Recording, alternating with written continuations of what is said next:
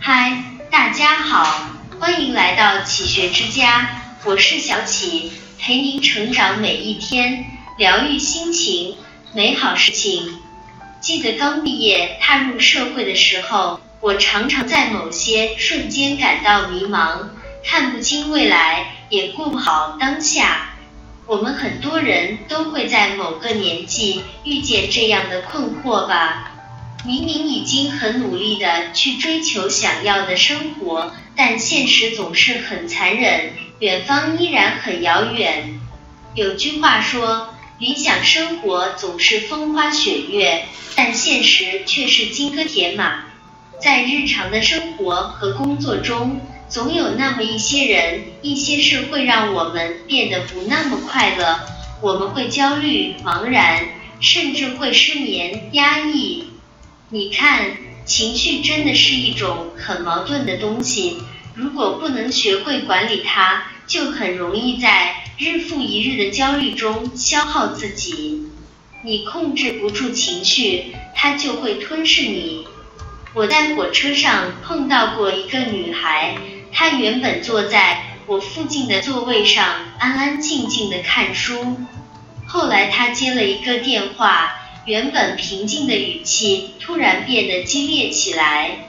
通过他的对话，我大致了解到，因为公司结构的变动，女孩的职位也被调整了。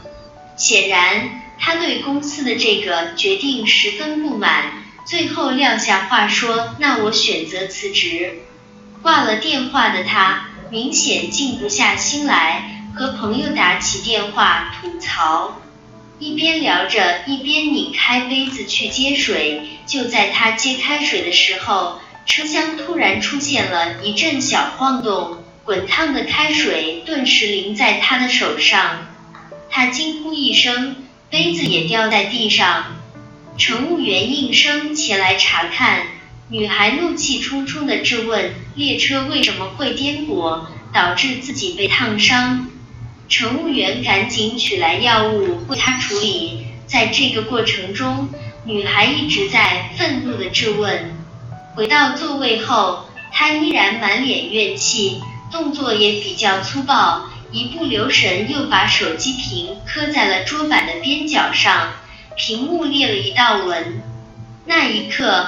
我感觉他的情绪几乎要达到崩溃临界点，他把头埋在自己的胳膊里，或许偷偷的哭了。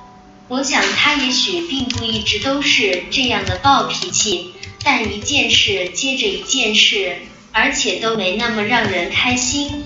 他心里大概也在想，为什么今天自己这么倒霉吧。但如果他在打电话时能稍微控制一下情绪，也许就不会有接下来的烫伤事故。如果在乘务员帮他解决问题时，他能够冷静下来，也许就不会在后来情绪失控的情况下磕坏了手机。成年人的生活确实不易，适度抱怨是为了避免坏情绪的恶性循环。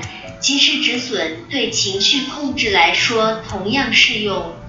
之前看过一个采访，被访者说起自己创业初期的窘境，常常忙得连喝口水的功夫也没有，每天应酬不断，应付完一场，马上又跑去下一场。经验不足的他，每天的焦虑和压力大到难以疏解，经常一个人放声大哭。可一到家门口，他又会立刻擦干眼泪，像没事人一样打开门，绝不抱怨一句。第二天一大早，再次满怀希望的出门。经过几年努力，他终于收获成功。在我看来，除了自身的实力，他强大的情绪管理能力也是把他推向成功的重要因素。一个懂得管理情绪的人，更容易在人生的道路上拥有好运气。所以，无论境况有多么糟糕，我们都不要受制于坏情绪，而要去做情绪的掌控者。一直很喜欢这样一句话：你的情绪会影响你的判断，而你的判断会影响你的行为，你的行为也会影响你的习惯，最后你的习惯会影响你的人生。那么，好了，从现在开始，不要再为莫名的烦恼纠结到睡不着了，寻找。一个合适的方式，好好释放一下自己的坏情绪。明天再一身轻松的启程吧。这里是启学之家，让我们因为爱和梦想一起前行。更多精彩内容，搜“启学之家”，关注我们就可以了。